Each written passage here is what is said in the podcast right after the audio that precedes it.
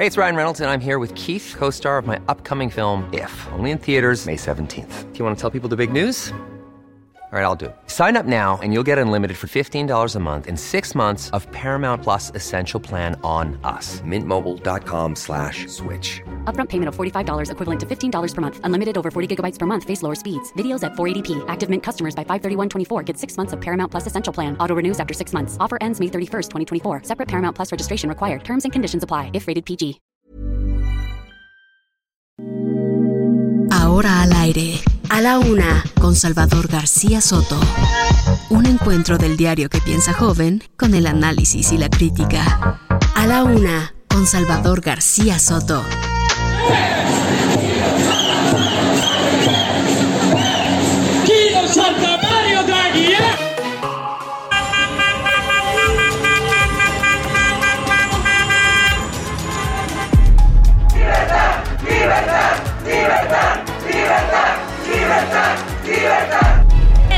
Sociales se posicionó el hashtag Todos Somos Loret. A través de Twitter se hizo tendencia. También se organizó un espacio para crear una reunión virtual. Se puede hablar, se puede decir, hay libertad de expresión, pero no pidan que del otro lado no se pueda hablar. Ni vamos jamás a censurar a nadie. O sea, ningún periodista va a ser perseguido, censurado por sus expresiones, manifestaciones.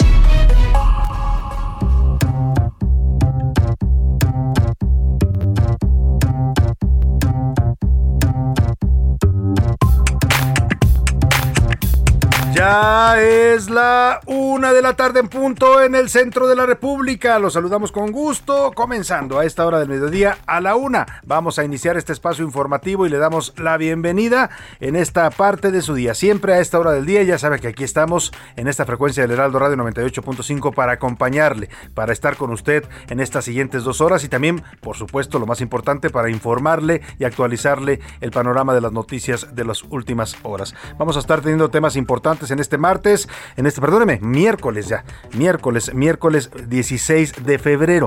Ya estamos a la mitad de esta semana y también a la mitad del mes de febrero, que pues ya lo sabe, trae, que trae 28 días este año, ¿verdad? 28 días no es bisiesto, así es que pues estamos ya avanzando en este mes de febrero, una temperatura agradable acá en la capital del país, 22 grados centígrados, con oh, eh, la temperatura máxima, en, eso andamos más o menos a esta hora del mediodía. Y bueno, le decía que tenemos muchos temas, pero antes déjeme desearle, donde quiera que me esté escuchando, si está usted en casita preparando sus actividades para esta hora del día, si está ya a punto de decidir qué va a hacer de comer o anda preparando los ingredientes, pues ánimo, deseo que todo le salga muy bien. Si también anda en el tráfico, está trasladándose en el tránsito de su ciudad, pues eh, paciencia, porque a veces el tráfico está complicado, eh, eh, vaya con calma. Y si me escucha en la oficina, en el trabajo, donde quiera que me esté sintonizando, gracias por escuchar esta opción informativa. Le deseo que su día vaya bien, que todo se vaya cumpliendo y vayan saliendo sus objetivos para este miércoles. Y si hay algún problema, algún contratiempo, ánimo, ánimo que aún tenemos la mitad del día para resolver cualquier situación.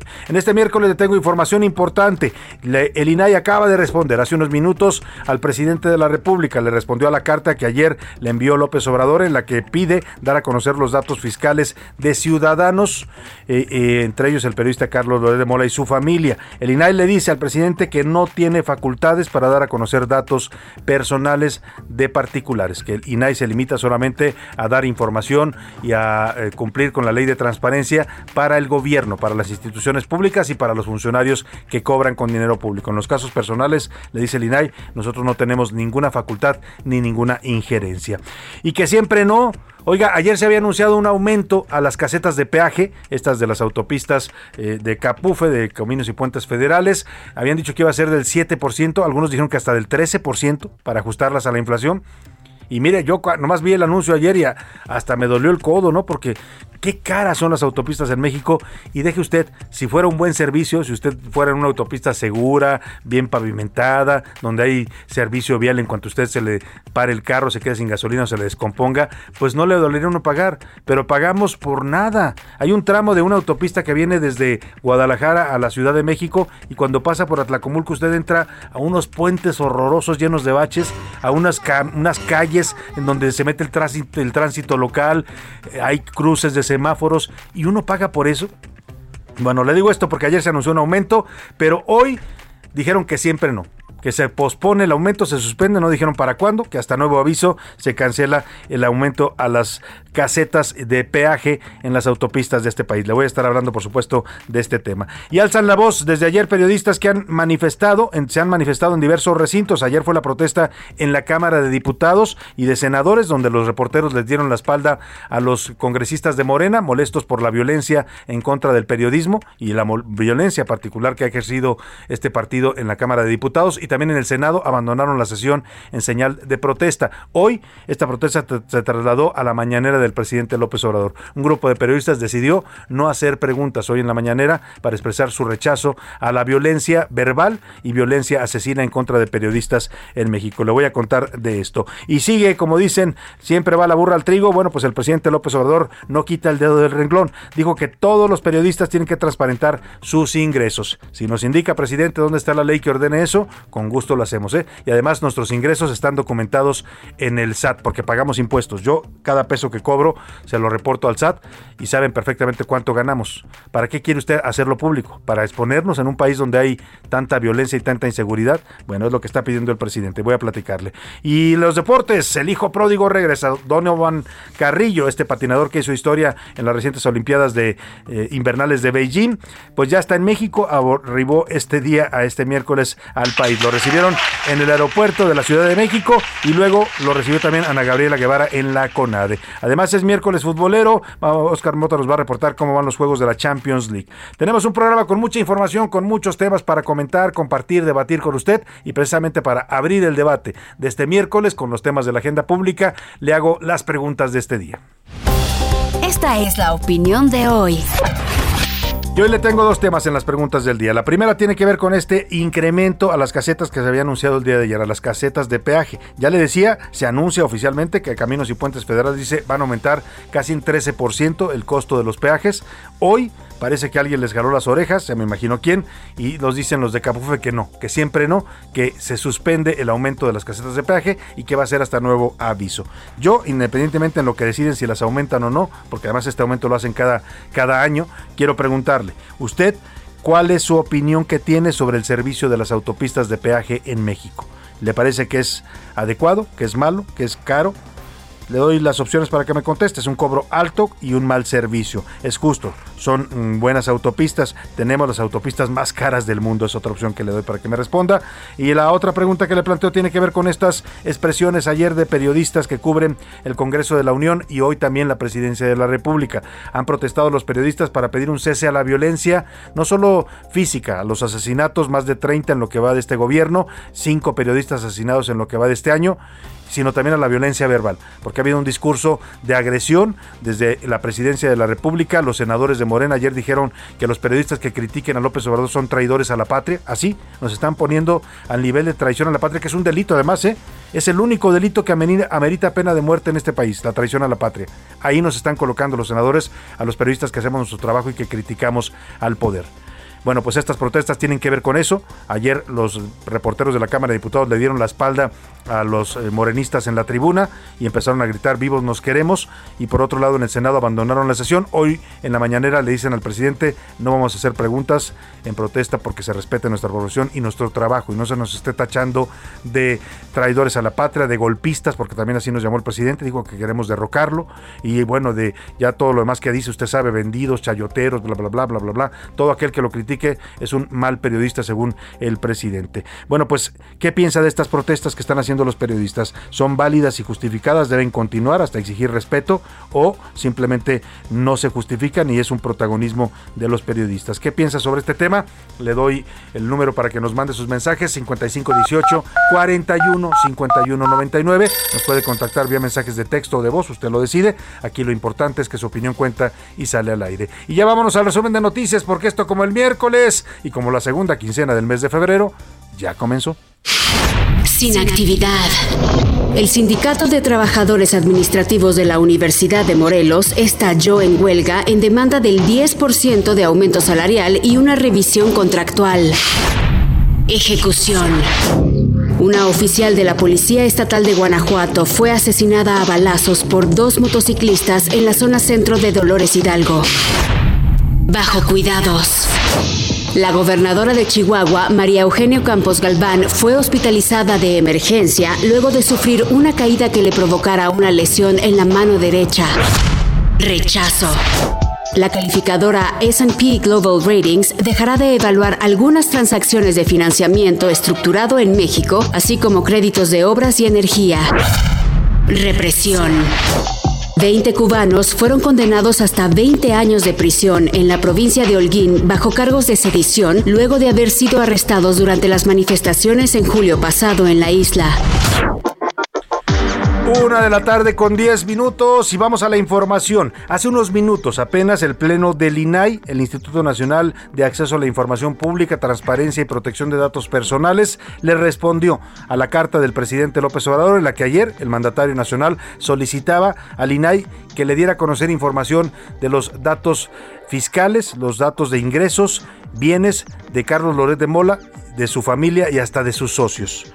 Esta carta que fue envió ayer el presidente, la leyó públicamente en la mañanera, pues ya tuvo una respuesta. La comisionada presidenta del Instituto, Blanca Lilia Ibarra Cadena, dio lectura a una carta en la que le contestan al presidente y a nombre de todo el pleno del INAI le dice que el instituto no tiene facultades para investigar a un particular y mucho menos para dar a conocer esa información. Escuche usted el momento en el que el INAI le dice al presidente, presidente, lo siento, pero no se puede y en referencia a su petición consistente en que este instituto lleve a cabo una investigación para hacer públicas las percepciones, los bienes y el origen de la riqueza que posee el señor Carlos Doré de Mola, socios y familiares, se le informa que el INAI no cuenta con facultades constitucionales ni legales para realizar investigaciones como la solicitada, lo que incluye en el caso, requerir información a distintas entidades públicas como son el Servicio de Administración Tributaria, la Unidad de Inteligencia Financiera y Registros Públicos de la Propiedad, entre otros.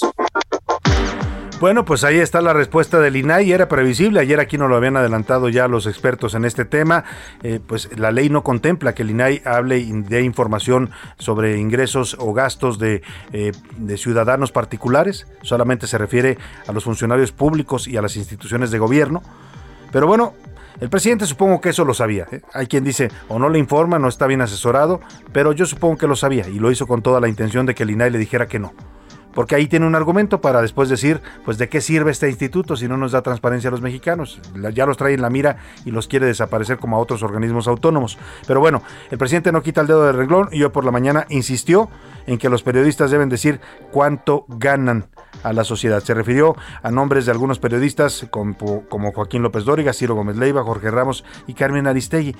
Jorge Ramos, el de Univisión. Mire usted, Jorge Ramos ni siquiera cobra en México cobra en los Estados Unidos, le paga la cadena Univision. Bueno, tal vez, tal vez por, por la columna de reforma, pero no creo que sea su principal ingreso de Jorge Ramos. Pero bueno, el tema es que el presidente quiere saber cuánto ganan los periodistas. Yo insisto, ¿por qué no le pregunta a los machuchones, como les dice él, que informen cuánto es lo que ganan? Ahí sí se va a sorprender el presidente por ética, ellos deberían de informar cuánto ganan. Loret, López Dóriga, Ciro, Carmen Aristegui, cuánto ganan. A lo mejor lo de sus bienes, pues no, aunque también ayudaría mucho saber. Jorge Ramos, porque están representando a intereses, no representan al pueblo. ¿Por qué nada más van a informar los servidores públicos? Dicen, es que ellos son privados. No, sus ingresos tienen que ver con el presupuesto. Yo no sé si el presidente no entiende o se hace el que no entiende o de plano está muy mal asesorado. O de plano no le hace caso a nadie. Igual y si hay alguien que le ha dicho, oiga, presidente, no, por ahí no, presidente, se está equivocando. Pero igual el presidente no les hace caso porque dice, ¿por qué nada más los funcionarios públicos? Presidente, porque son funcionarios públicos y cobran con dinero público de los impuestos de los contribuyentes. Por eso es importante saber cuánto gastan, cuánto ganan, en qué lo gastan, qué propiedades tienen y si se están enriqueciendo con el dinero público. Ese es el sentido de por qué deben de rendir cuentas los funcionarios públicos, de la transparencia y de la rendición de cuentas que se llama. En el caso de los privados, pues no cobran dinero público, presidente, y cobran sí algunas cantidades que a uno le pueden parecer estratosféricas, ¿eh? Yo sé de periodistas que ganan mucho dinero, mucho más de lo que yo gano, por ejemplo. Pero pues, es su trabajo y si hay quien se los pague, es un mercado libre. Si usted en un mercado llega y se contrata y dice yo soy fulanito de tal y soy Juan Camané y sé hacer más cochicle, bailo tango y todo lo que ya sabe, le van a decir, ah, ¿cuánto cobras por eso? Pues te cobro tanto, órale, yo te los pago Pues ese es un mercado, presidente. Y así funciona el mercado aquí, en China, eh, hasta en todos lados, pues. Si eso no lo quiere entender el presidente, pues él insiste que deben decir cuánto ganan, que están obligados por ética, dice, como si fuera un pecado o un delito ganar dinero de manera lícita con un trabajo y una profesión lícita como es el periodismo. Ahí está lo que dice el presidente. Y dice, bueno, pues ya eh, sobre este tema también eh, habló la señorita García Vilchis, esta de la mala lectura, dijo que eh, pues que hubo un ciberacarreo en el espacio de Twitter con el hashtag Todos Somos Lorec el viernes pasado que congregó a más de 60 mil usuarios. Eso fue lo que dijo la señorita Vilchis. Se usan cuentas robots para distorsionar la conversación real de las redes y sembrar odio y desinformación. Hay algunos, algunas denuncias de que intervinieron cuentas robotizadas y granjas del extranjero. Vemos al usuario Marco Bonilla que expone que 44 mil usuarios de los conectados en el conversatorio fueron invitados desde una cuenta árabe. Escuchemos la voz de un experto. Con su permiso, presidente, vamos a pasar un video. Bueno, pues ahí está lo que dice la señorita Vilchis. Si quiere saber más de bots, cómo funcionan las granjas, señorita Vilchis, y cómo engordan las conversaciones o hacen que se generen tendencias en Twitter, pregúntele a su jefe, al señor Jesús Ramírez Cuevas, pregúntele a Genaro Villamil, que también sé que es eh, cercano a usted, pregúnteles a ellos, porque ellos saben mucho de eso. Y ya si quiere saber una maestría, pues váyase con Epigmenio Ibarra y pregúntele cómo funcionan las granjas de bots, cómo se vuelve uno popular en Twitter y como tiene muchos seguidores y genera tendencias en Twitter. Ellos le van a dar una explicación mejor ¿eh? en lo que usted anda investigando cómo se hizo este hashtag de todos somos Loret. Por su parte, la bancada de Movimiento Ciudadano en la Cámara de Diputados presentó una queja en contra del presidente López Obrador por el supuesto acoso en contra de comunicadores y generar un clima de riesgo para el ejercicio del periodismo en el país. Jorge Álvarez, perdóname, Jorge Álvarez Maínez es el coordinador del grupo parlamentario del Partido Naranja. Dijo que esperan la actuación de la CNDH que dirige Rosario Piedra Ibarra, pero si no actúa, van a acudir a otras instancias. Pues que la esperen sentada, ¿eh? porque la señora Piedra no actúa en nada que tenga que ver contra el gobierno de López Obrador. Así es que, pues ya pueden ir buscando otras instancias, porque la CNDH no les va a hacer ninguna eh, atención en este tema. Y también en el tema de la llamada Casa Gris, eh, que, en la que vivió José Ramón López Beltrán, el hijo mayor del presidente López Obrador, ayer llegó al Senado. Aquí le eh, platicamos el momento en el que subieron esta maqueta de la Casa Gris y en el que la bancada del PAN pedía que se debatiera el tema en tribuna y que además se abriera una comisión para investigar esta casa, si hay o no un conflicto de interés en la llamada Casa Gris, pero evidentemente la mayoría de Morena dijo no podemos investigarlo. Yo le decía ayer, qué curioso, estos mismos que ayer dijeron que no se investigue la Casa Gris, es lo que son los, que, los mismos que hace 3, 4 años cuatro o cinco años quizás, estaban diciendo que se investigue la casa de Peña Nieto, la Casa Blanca, porque es un conflicto de interés. O sea, allá sí debían investigar, aquí no me toquen, allá sabe quién. El Senado despertó de su letargo y vivió uno de los debates más duros de los últimos meses, ya que el bloque opositor obligó a Morena a debatir sobre un posible conflicto de interés de José Ramón López Beltrán, hijo mayor del presidente Andrés Manuel López Obrador. Acción Nacional metió una casa con todo y alberca al pleno del Senado para tomar la tribuna y frenar la sesión de la Cámara Alta. La maqueta de la llamada Casa Gris simulaba la residencia que ha habitado José Ramón López Beltrán en Houston, Estados Unidos, y que supuestamente tiene vínculos con un contratista de petróleos mexicanos. Solicitamos que tengan altura de miras y debatamos en este momento sobre la mansión, la alberca y los privilegios que tiene la familia presidencial. Después de un receso de cinco horas, la sesión se reanudó entre gritos y acusaciones de traición y corrupción de morenistas y panistas. Quien comenzó fue la senadora Berta Carabeo de Morena, quien señaló que el pueblo desprecia la oposición. Además mostró su apoyo y solidaridad hacia José Ramón López Beltrán. Es un honor estar con Obrador. Es Gracias, un senadora. honor estar con Obrador. Concluya, senadora, por favor. Acción Nacional envió a dos de sus más duras oradoras a tribuna, Kenia López Rabadán y Lili Telles, quienes se mofaron de la defensa que hicieron los morenistas al presidente y su familia. ¿Por qué vive del conflicto de interés? Qué conmovedor que le manden besos y abrazos al hijo del presidente, qué agachados. La familia del presidente Orden, favor. López Obrador es corrupta. Estaba metida en una alberca gigante su familia, en lo que los mexicanos están siendo asesinados. Morena respondió con dureza enviando a dos de sus más fuertes senadoras, Marta Lucía Micher y Antares Vázquez, quienes fieles a su estilo deslindaron a la familia del presidente de la República de posibles conflictos de interés. A pesar de la Casa Blanca del sexenio de Enrique Peña Nieto, los priistas también se subieron a tribuna y acusaron a José Ramón López Beltrán de que nunca ha trabajado en su vida y de repente aparece en una casa de lujo en Houston. Entre gritos, Xochil Gálvez de Acción Nacional hizo un llamado a los morenistas a aprobar el punto de acuerdo para exhortar a la Unidad de Inteligencia Financiera y a la Fiscalía General de la República a investigar a la familia presidencial. Sin embargo, después de dos horas y tras 16 oradores, Morena y sus aliados aplicaron la planadora y con 62 votos echaron abajo la petición para investigar al hijo mayor del presidente López Obrador. Pues ahí está la sesión que ayer se vivió en el Senado bastante tensa por este tema y Morena dijo no, aquí no se investiga nada. En el pasado sí pedían investigar todo, hoy no quieren que se toque ni con el pétalo de una rosa al presidente y mucho menos a sus hijos.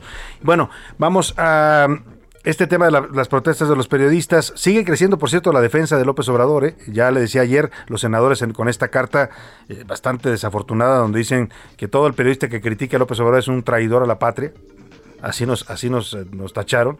Bueno, pues que pongan el paredón de una vez, ¿no? Y digan dónde nos van a fusilar, porque la traición a la patria es un delito eh, el, único que tiene pena de muerte en la Constitución. Y calificar a alguien de traidor a la patria, me parece que son o muy ligeros de palabras los senadores de Morena o demasiado bajos de intenciones, ¿no? De usar este tipo de palabras para pues descalificar a la libertad de expresión en México. Eh, pero no son los únicos que lo están defendiendo. Ya andaba también ahí la jefa de gobierno Claudia Sheinbaum que organizó todo un desplegado con 17 gobernadores. Hoy se sabe que ella fue la principal promotora de ese desplegado, que además lo están acusando de violentar la veda electoral, ¿no? Porque ahí hablan de el presidente ha hecho grandes obras, grandes avances en el país. Estamos en veda electoral, no se puede hacer promoción de obras de gobierno porque hay una veda para la consulta de revocación de mandato que pidió precisamente Morena y el presidente, y están violando la ley con ese desplegado, pero bueno, pues no les importa violar la ley. Ya lo, ya lo estamos empezando a saber. Ya hay una orden incluso del INE, el Instituto Nacional Electoral, está ordenando que retiren ese desplegado porque violan la veda electoral. O sea, todo eso con tal de defender al Tlatuani, ¿eh? O sea, no importa lo que tengamos que hacer para defender al Tlatuani, pero hay que hacerlo. Que, oigan, van a violar la ley, señores gobernadores, señora jefa de gobierno. No importa, tú públicalo, ¿no? Y ya salió otro defensor de López Obrador. Se va a sorprender de quién es. Dice que él también defiende la cuarta transformación y que defiende a López Obrador con todas sus virtudes y defectos. Ese señor de las ligas, René Bejarano. Escúchelo, usted cómo defiende al presidente López Obrador. No me lo tiene listo, ya sabía. Pero bueno, vámonos, ahorita se lo pongo más adelante. Más adelante se lo, se lo pongo. Vámonos, ¿se le parece a esto que le decía las protestas de periodistas cuando hoy terminaba la mañanera? Los eh, periodistas que cubren la fuente eh, presidencial, los que todos los días están en la mañanera, ¿ya lo tienen? Bueno, a ver, vamos a escuchar al señor Bejarano. Todo mundo tiene derecho a identificarse con quien sea. Yo me identifico con López Obrador, con virtudes y defectos que él tenga. Y claro, si Krause quiere ser como Loret de Mola, y como Broso, pues sí, está en su derecho, igual que Aguilar Camín y todos ellos. Pero nosotros no nos debemos confundir. Y la solución está en seguir defendiendo el proyecto de la cuarta transformación. Seguir trabajando en ello. Pero hay que unirse y hay que organizarse. Y seguirnos llenando las bolsas de billetes. Le faltó decir al señor Bejarano, ¿no? Porque le fue muy bien, le fue muy bien con López Obrador y yo creo que le ha ido también muy bien en la cuarta transformación. Por eso hay que defenderla, ¿no? Pues si estamos viviendo el presupuesto, ¿cómo vamos a dejar que acaben con la cuarta transformación? Oiga, y le decía, los periodistas eh, hoy por la mañana en la conferencia del presidente López Obrador hicieron una protesta bastante importante. Dijeron que por apoyo y solidaridad con los compañeros periodistas del Congreso de la Unión que están, que ayer protestaron contra la violencia de Morena hacia los periodistas y del presidente López Obrador. Ellos no iban a hacer preguntas el día de hoy. Esto lo dijo el periodista Rodolfo Monte, reportero independiente, que le dijo al presidente, pues ya no le vamos a hacer preguntas por hoy para eh, expresar nuestra protesta. Nos queremos con vida.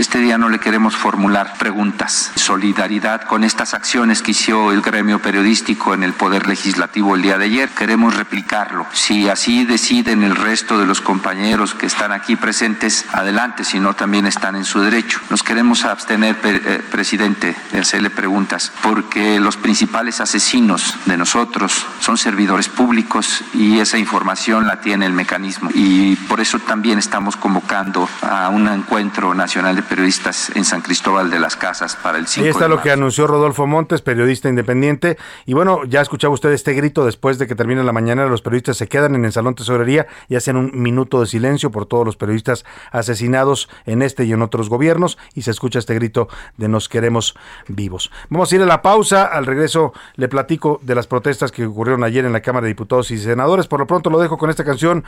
Nat King Cole, la canción Love, celebrando el mes del amor. L is for the way you look at me. O is for the only one I see.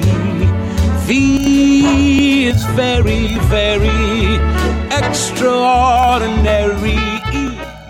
Escuchas a la una con Salvador García Soto. En un momento regresamos. Sigue escuchando a la una con Salvador García Soto. Ahora, la rima de Valdés. O de Valdés, la rima. Todo fue una tomadura de pelo la que vivimos, porque unos ilusos fuimos de la falacia más pura. Pero a mí lo que me apura es que Nanay con Lozoya, y que solo como Boya realizó toda la estafa.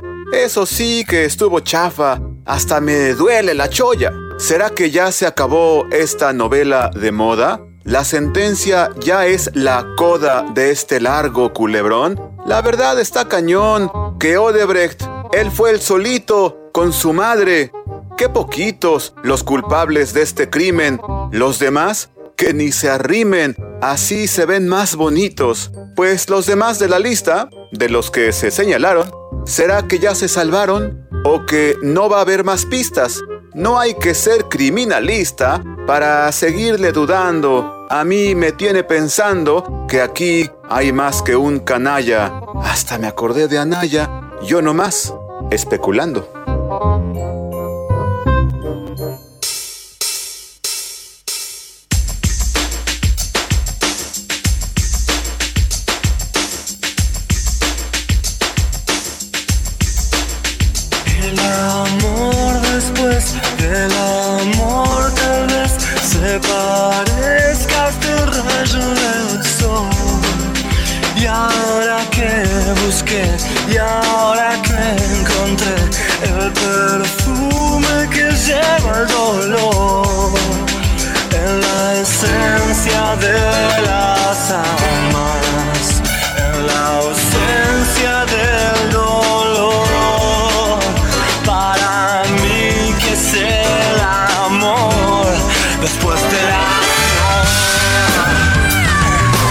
La tarde con 32 minutos. Qué buen ritmo, estamos de regreso. Y bueno, con esta canción del señor Fito Páez, El amor después del amor. Una bella canción que describe lo que realmente es el sentimiento del amor, ¿eh? porque se habla, sí, del amor de, romántico, que uno se enamora y se vuelve loco. Y lo que viene después, que es? Pues es el amor después del amor. Y eso lo canta Fito Páez en esta canción de 1992, una de las más premiadas en esos tiempos y favorita cuando se habla de temas del amor. Escuchemos más al señor Fito Páez.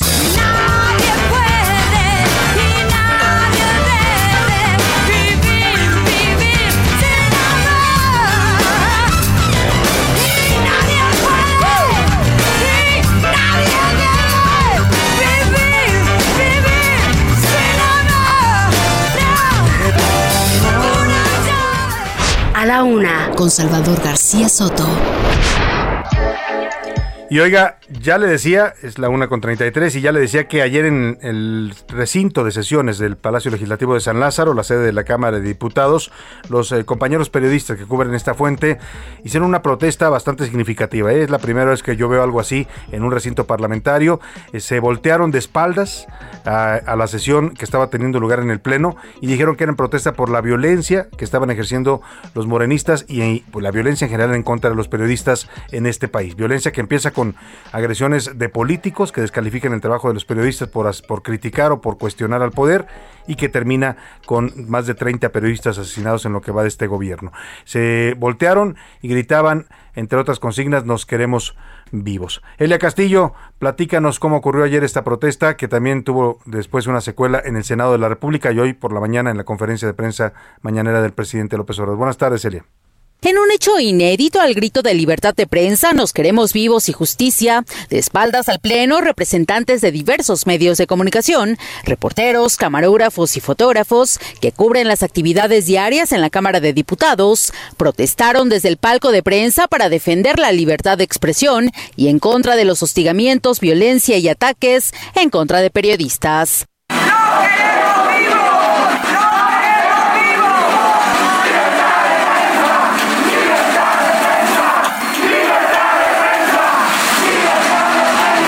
Fue durante el posicionamiento de la fracción parlamentaria de Morena en la discusión del dictamen que permite que los partidos políticos puedan devolver en el momento que quieran su financiamiento público directamente a la tesorería de la federación, cuando reporteros, camarógrafos y fotógrafos se manifestaron para exigir respeto al ejercicio periodístico.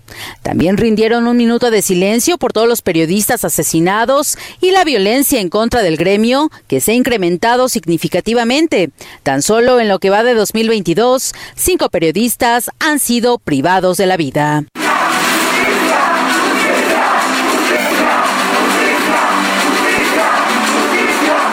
La manifestación totalmente apartidista duró cerca de 10 minutos y participaron cerca de 35 representantes de distintos medios de comunicación de todas las plataformas.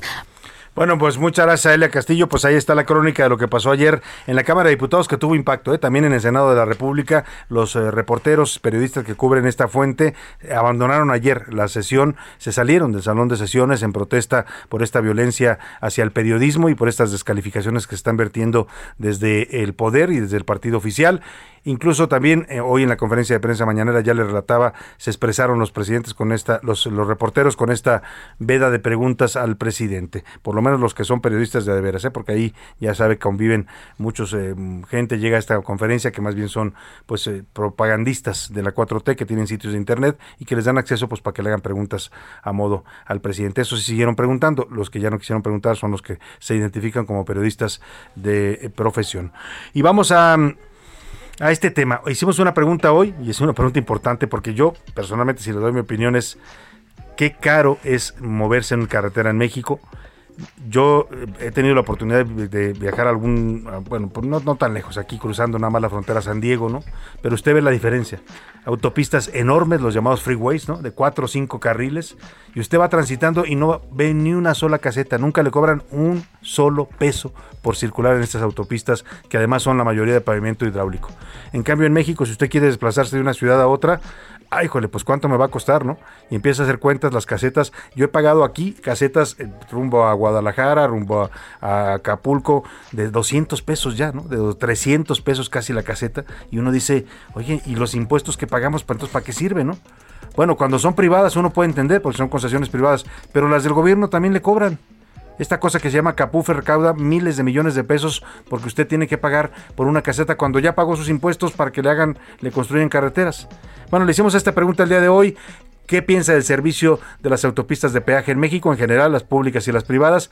¿Qué dice el público? José Luis, dame un avance de la encuesta. En ¿Qué dice el público? Salvador, ¿cómo estás? Buen, buena tarde, buen miércoles. Pues eh, lo que también, yo también opino que es malísimo y muy caro. El 70% dice se cobra por un, se cobra mucho por un mal servicio de casetas. Es lo que dice hasta este momento los tuiteros. Y mira, nada más para, eh, pues, así como dicen por ahí, para fomentar el optimismo. Hay una, en el macrotúnel de Acapulco, es el tramo más caro de todo el país se paga por 3 kilómetros, recorrer 3 kilómetros, 75 pesos. O sea, nada más por recorrer 3 kilómetros pagamos 75 pesos. Y bueno, también está después la de Toluca, que por 15 kilómetros se cobra 80. No, esa de Toluca es un robo en despoblado. ¿eh? Usted pasa por ahí por todos los pueblos de Atlacomulco, Iztlahuaca, y le van cobrando por entrar usted a los pueblos. Literalmente entra al pueblo con una avenida en la que van los taxis a vuelta de rueda, o sea, y paga por una autopista, se supone.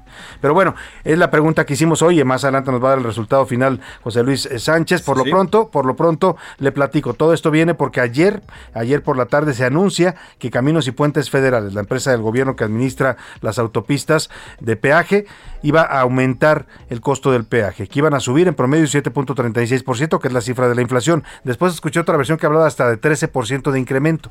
El hecho es que iban a subir el peaje, ¿no? Y ya nomás de pensarlo, pues dolía el codo y dolía mucho y dolía también el coraje y la, dignidad, porque cuando usted ve la, la calidad de las autopistas por la que nos cobran, pues dejan mucho que desear. Pero resulta que esta mañana se echaron para atrás los de Capuf y dijeron que siempre no van a aumentar los, los cobros. No explicaron por qué, simplemente dijeron que queda en pausa el aumento hasta nuevo aviso. Cuéntanos, Everardo Martínez, qué fue lo que pasó, que finalmente no aumentan las casetas. Qué buena noticia, pero qué mala que nos quieran seguir cobrando más por este servicio. Buenas tardes, Everardo. Así es, Salvador, Caminos y Puentes Federales Capufe canceló el incremento en tarifas que entró en vigor en sus casetas de cobro, informó en un aviso este miércoles. El ajuste tarifario instruido para iniciar el día de hoy quedará suspendido hasta nuevo aviso. Este cambio obedece a instrucciones giradas por la Secretaría de Infraestructura, Comunicaciones y Transportes. Esto sucede después de que este martes, cerca de las 19 horas, Capufe había informado que las tarifas de las casetas de cobro en las carreteras que administra aumentaron 7.36% en promedio. Las tarifas entraron en vigor a partir del primer minuto de este miércoles 16 de febrero del año en curso. La entidad había dicho que este incremento se justifica al considerar la actualización de comparar los índices inflacionarios de diciembre de 2020 y 2021. También había señalado que el corredor México-Acapulco, el Comité Técnico del Fondo, determinó un incremento adicional dentro del límite del 10% como respuesta al aplazamiento que ha sufrido el aumento de las cuotas en este tramo. Esa es la información. Pues ahí está lo que decidió Capuf. Qué bueno que no las aumento por el momento. La mejor noticia sería, señores, a partir de hoy todas las autopistas son gratis en México. Porque pagamos doble impuesto, o sea, pagamos por circular en una carretera, pero también pagamos impuestos para que esa construida, esa carretera se construya y se le dé mantenimiento. O sea, doble impuesto. ¿Hasta cuándo en México? Porque no, no es en todos los países, ¿eh? En muchos países las carreteras son libres son autopistas y en otros hay algunas nada más de peaje, son carreteras muy concretas, pero aquí pagamos por todo, ¿eh? para movernos a cualquier parte del país usted tiene que pagar por circular en las carreteras como si la libertad de tránsito que consagra la Constitución tuviera precio, pues así la tasan aquí en este país. Oiga, y hablando de leyes, acaba de renunciar en el Estado de México el fiscal de justicia, Alejandro Gómez se llama el fiscal, o no, no iba a decir se llamaba, no se llama porque todavía vive, lo único es que dejó su cargo. Dio a conocer que presentó su dimisión al Congreso Estatal. Estaba en este cargo desde mayo de 2014. Dijo que su decisión es por cuestiones personales y bueno, a poco más de un año de que terminara su encargo se va el fiscal del Estado de México, el fiscal de justicia Alejandro Gómez. Cuéntanos, José Ríos, de esta decisión que anuncia la, pues, la máxima autoridad judicial allá en el Estado de México. ¿Qué tal, Salvador? Buenas tardes. Un saludo con gusto a ti, a quienes nos escuchan por el Heraldo Radio. Y pues sí, como bien comentas, esta mañana Alejandro Gómez Sánchez oficializó su salida, su salida perdón, al frente de la Fiscalía del Estado de México al argumentar que fue una decisión personal y familiar, aunque admitió que el cargo genera un desgaste y es hora de una renovación. La confirmación de su renuncia se da luego de que la legislatura mexicana Salvador, pues bueno, adelantó ayer que este se hubo hubo cambios en el gabinete legal y ampliado del Estado. En una conferencia de prensa realizada este miércoles en la ciudad de Toluca, pues bueno, Gómez Sánchez confirmó que presentará su renuncia al cargo de la Fiscalía General del Estado de México al Congreso mexiquense. Admitió que a partir de una reflexión con su familia y colaboradores, pues toma esta decisión de cerrar el ciclo frente a la institución de Procuración y Administración de Justicia, la cual, pues bueno, estuvo a cargo durante ocho años. El ahora fiscal Salvador, pues bueno, admitió que debe de haber una renovación en la titularidad y en el, el impulso de los nuevos proyectos, pero también afirmó que su sucesor encontrará una fiscalía sólida. Eh, hay que apuntar, Salvador, que bueno, en mayo de 2014 Gómez Sánchez fue designado como procurador de justicia mexiquense y para 2016 pues fue ratificado en lo que es ahora el, la Fiscalía del Estado de México para un periodo de siete años. Ese es el informe que te tengo, Salvador. José, José, ¿se sabe quién lo va a sustituir? ¿Suena algún nombre? ¿Y cómo, cuál es el mecanismo? ¿Quién decide al nuevo fiscal? ¿Es el gobernador o es el Congreso local? Ah, pues bueno, hasta, el momento, Salvador, pues está confirmando la, la, el cambio dentro de la Fiscalía del Estado de México, donde, pues bueno, eh, quedaría designado Edmundo Garrido Osorio, quien, pues bueno, en su momento fue fiscal de justicia eh, en la Ciudad de México durante la administración de Miguel Ángel Mancera. Sin embargo, pues bueno, esto es un, procurador interino. Sin embargo, pues todavía falta la situación de la designación por parte del Congreso mexicano. Y esa propuesta del gobernador y lo vota el Congreso. Es correcto, Salvador. Bueno, pues ya estaremos pendientes contigo cuando empiece este proceso para elegir a un nuevo fiscal. Por lo pronto nos dice se queda de procurador o fiscal de manera interina el señor Edmundo Garrido. Muchas gracias por tu reporte, José Ríos. Seguimos pendientes. Buenas tardes. Buenas tardes. Y vamos a otros temas importantes. A la una, con Salvador García Soto. Una de la tarde con 43 minutos. Escuchábamos hace unos minutos en el primer bloque la crónica que nos hacía Misael Zavala de esta sesión ayer en el Senado. Interesante por, eh, pues por el tema que se debate, que es el tema este de la Casa Gris de José Ramón López Beltrán. Los senadores del PAN llevaron a tribuna una maqueta de la casa con todo y alberca y pedían que se investigara, pues que el Senado no solo debatiera el tema, sino también creara una comisión para investigar si hubo o no un conflicto de interés en el uso de esta mansión, propiedad de un eh, alto ejecutivo de una empresa petrolera petrolera tejana Baker Hughes. Eh, los morenistas, el tema se votó finalmente y en la votación los morenistas dijeron que no. Por ahí hubo dos panistas eh, que no votaron, raramente Josefina Vázquez Mota y el señor eh, Gustavo Madero no votaron por esta propuesta de su propio partido, pero para hablar de este tema, de este debate que se genera ayer y de la negativa de Morena, pues a abrir una investigación sobre este caso en el Senado de la República, saludo con gusto en la línea telefónica a la senadora del PAN, Xochil Galvez. ¿Cómo estás, Xochil? Muy buenas tardes. Qué gusto saludarte. Primero Igualmente. quisiera decirte que nuestra compañera Josefina fue sometida a una cirugía ah, muy complicada, entonces está viniendo por ratos al Senado, apenas está en rehabilitación. Por eso no El votó. senador Botello está recuperándose de COVID. Digo, hay unos que justificadamente no votaron, otros este, seguramente tienen otra agenda, pero los que votaron en contra, creo que sí es evidente que no quieren que se investigue este posible conflicto de interés que hay entre los hijos del presidente de la empresa Baker Hughes y ahora Grupo Vidanta, donde nos acabamos de enterar pues que recibieron una concesión de una playa por más de 15 años. Y este Grupo Vidanta, el papá eh, de los hijos de la empresa Key Partner, que lo tocaron la vista al hijo del presidente. Entonces, híjole, eso empieza a sonar muy raro, empieza a sonar muy revuelto. Y lo único que nosotros pedíamos es que se abriera una investigación, que la fiscalía empezara una investigación, que eh, eh, la UIF también eh, se sumara, pues como la función pública. Eh, Xochitl, eh, eh, esta, esta propuesta que hacía el PAN es eh, rechazada casi en automático por Morena. Escuchamos ahí un debate fuerte entre ustedes, los senadores del PAN y, los senadores de Morena. pero me llama la atención que apenas hace unos años, muchos de estos que ayer en Morena decían no, no se puede debatir, no pueden tocar a la familia del presidente, eran los mismos que gritaban en el mismo Congreso, entonces muchos de ellos por el PRD, algunos ya de Morena, pues que se investigue la Casa Blanca de Peña Nieto y que se aclare el conflicto de interés. Pues este, el, el, el tema es que lo único que se tiene que hacer es investigar el conflicto de interés. No estamos ni siquiera predisponiendo si es culpable o inocente el hijo. Hay muchos indicios de conflicto de interés. Entonces, eh, afortunadamente el PRI y el PRD pues se sumaron a que se votara a favor este punto de acuerdo del grupo parlamentario del país. Y, llama la atención la posición de la, de la bancada de Morena porque el propio presidente ha dicho, lo ha dicho de, por lo menos de palabra varias veces, que se investigue, que él no tiene nada que ocultar ni su hijo, que se abra una investigación. Y acá en el Senado los morenistas dicen que no.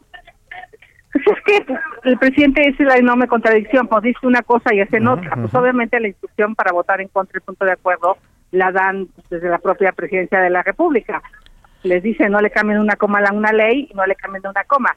Entonces están en un problema los de Morena porque ellos toda su vida argumentaron que los del pasado eran corruptos, pero pues no quieren que se investigue la posible corrupción del presidente. Por eso tu servidora presentó una denuncia en el Departamento de Justicia de Estados Unidos y en la SEC, porque allá sí se investiga el posible conflicto de interés al esta empresa cotizar en bolsa al aplicarle la ley FTPA, que es una ley que castiga actos de corrupción en el extranjero. ¿Tú personalmente presentaste esas dos denuncias allá en Estados Unidos? Yo personalmente presenté estas dos denuncias a través de la página, que hay un mecanismo para hacerlo por internet, ya tengo mis números y ahora estaré dándole seguimiento y seguramente anexaré información que se ha conocido últimamente sobre esta visa de trabajo que le otorgó la empresa Key Partners y su relación con Grupo Vidanta. Digo, todo esto, no sé si Key Partner está cayendo también en conflicto de interés y aunque es una empresa de gente mexicana, paga impuestos en Estados Unidos y no va a ser bien visto este posible soborno a través de darle una visa al hijo para luego obtener una concesión en la playa. Sí, eso también tendrá que irse a fondo porque buscando un conflicto de interés o pretendiendo investigar uno salió este otro que el propio presidente hizo público cuando habló de la empresa que le dio trabajo y visa allá en los Estados Unidos a su hijo. Ahora, Xochil Gálvez, te quiero aprovechar para preguntarte sobre esto que pasó también ayer en el Senado, lo vimos también en la Cámara de Diputados, hoy en la conferencia mañanera. Los periodistas del Senado ayer protestaron saliéndose del, sesión, del salón de sesiones contra la violencia que estamos eh, pues enfrentando de parte del presidente, de su partido, que han llamado a los periodistas por hacer su trabajo traidores a la patria, que han hablado de golpismo en el trabajo periodístico. ¿Qué piensan eh, en el pan de todo esto? Bueno, primera, un, mi más sincero reconocimiento a todos los periodistas, porque ellos lo único que hacen es poner la información que reciben. Ellos no tienen una ideología, ellos eh, puede haber una línea editorial del medio, eso lo sabemos públicamente, pero condenar a un periodista por exhibir un acto de corrupción me parece lamentable desde el Poder Ejecutivo. En un país donde han asesinado a cinco periodistas en lo que va del año, en un país donde más de 50 periodistas han sido asesinados muchas veces por criticar al poder, por criticar a personas eh, ligadas al crimen organizado, entonces, me parece lamentable todo nuestro respaldo a los periodistas del Senado. Hay senadoras de Morena que se han ido contra las eh, periodistas que cubren la fuente porque consideran que el exhibir información sobre sus posturas las vulnera cuando pues lo que tienen que cuidar son sus posturas, ¿no?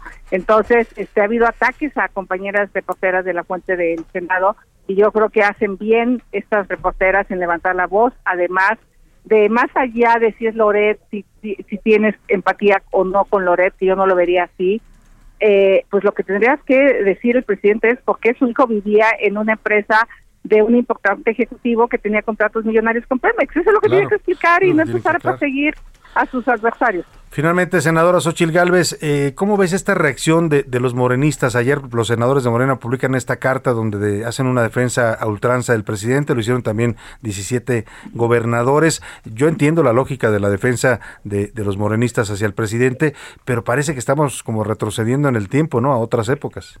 Pues lo que pasa es que estamos retrocediendo. Yo siempre he dicho que los morenistas se llevaron un montón de priistas, pero a los peores como Manuel Butler, ¿no? A gente que está ligada al autoritarismo, a la corrupción, este y ellos su visión es todos se alineen con el presidente y no importa. Si el presidente dice que los cocodrilos vuelan pues vuelan. pues aquí se han aprobado leyes sin cambiarle una coma.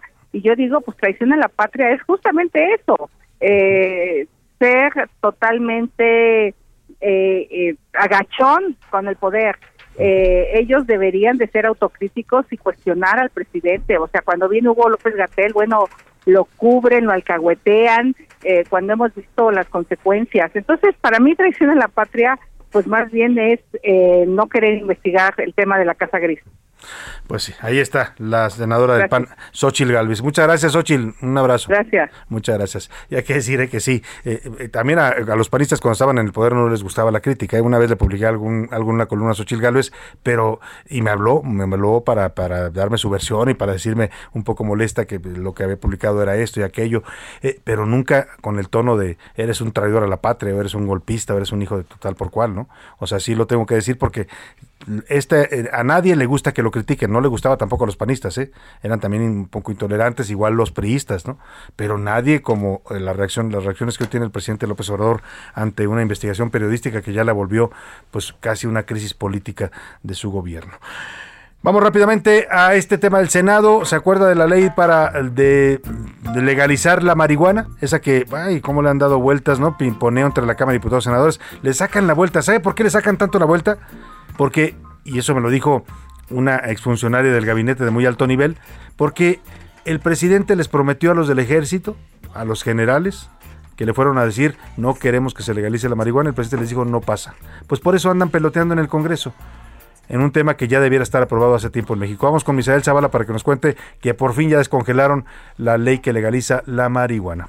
Salvador, buenas tardes, buenas tardes al auditorio. Pues te cuento que ya el Senado, después de dos años, comenzó el proceso para descongelar la iniciativa de reforma para la Ley General para la regulación del cannabis psicoactivo, la cual integra penas más duras y cárcel de uno a tres años para quienes no aporten licencia de consumo autorizada por el gobierno federal. El documento cuya copia tiene este medio corrige la plana San Lázaro sobre la Ley Federal para la regulación de cannabis y aumenta la palabra psicoactivo. Además, tendrá un borrón y cuenta nueva en la que se prevé vivir el Instituto Mexicano para la Regulación y Control de Cannabis, que pues estaría controlando todo lo relacionado a esta planta. También eh, se mantiene la posesión simple en 28 gramos. El proyecto que ya circula entre los senadores propone penas más duras, hasta 6 años de prisión por la posesión mayor a 200 gramos y hasta 28 kilos de marihuana. El documento indica que corresponde al gobierno federal por conducto de la Secretaría de Salud y del Instituto Mexicano para Regulación y Control de Cannabis, el control y la regulación de esta hierba. Salvador también se contempla que la posesión de cannabis psicoactivo menor de 28 gramos no está penada, la posesión superior a 28 y hasta 200 gramos estaría considerada como una falta administrativa y ameritaría una multa. Sin embargo, la posesión superior a los 200 y hasta 28 kilos será considerada como una pena grave y ameritaría una pena de hasta 6 años de prisión, dependiendo de la falta. Hasta aquí la información. Bueno, pues vamos a ver si ahora sí procesan ya este tema que, pues mire, ya está bastante debatido, discutido en México, ya lo legalizaron en varias partes del mundo y en México hay toda una industria que se va a generar con la cannabis. No piensa solamente en el cigarrito ese que les gusta mucho fumarse, sino en todos los beneficios que trae la marihuana, que son incluso terapia medicinal, industria, se pueden crear plásticos biodegradables. Hay toda una industria que México está perdiendo, pues todavía por el prejuicio de muchos. Nos vamos a la pausa con esto que se llama son las Divinals y nos cantan I Touch Myself. Ayer le hablaba del amor por uno mismo. Esta es una especie de darse cariñito a uno mismo. También hay gente que recurre a eso cuando se necesita.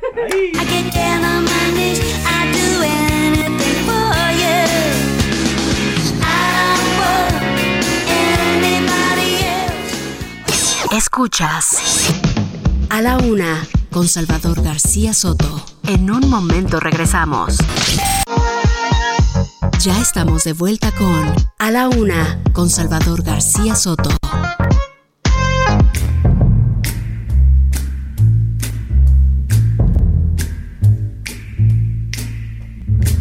Never know how much I love you. Never know how much I care. When you put your arms around me, I get a fever that's so hard to bear. You give me fever. When you kiss me, fever when you hold me tight. Fever in the morning, a fever all through the night. Sun lights up the daytime, moon lights up the night. I light up when you call my name, and you know I'm gonna treat you right. You give me fever. Ay, sube la temperatura en este programa. Ya son las 2 de la tarde con un minuto en el centro de la República y los saludamos con gusto a esta hora del mediodía. Vamos a iniciar la segunda parte de A la Una, la segunda hora, con mucha información y muchos temas todavía para compartirle, para comentar con usted. Vamos a también escuchar sus opiniones sobre las preguntas que le hicimos en este día. Muchas historias, noticias, entrevistas todavía nos quedan en esta segunda parte. Pero le decía, subió la temperatura con esta canción de Fever, así se llama esta canción que nos está poniendo Priscila Reyes para arrancar esta segunda hora. Vamos a tener mucha más música, por supuesto, alusiva a esta Semana del Amor que estamos conmemorando en A la Una. Esta versión que estamos escuchando se llama es Peggy Lee y canta Fever, precisamente Fiebre. Esta es una de las versiones más famosas de esta canción de 1958 y habla sobre la fiebre, lo que siente uno cuando está enamorado, que se siente caliente, caliente, caliente.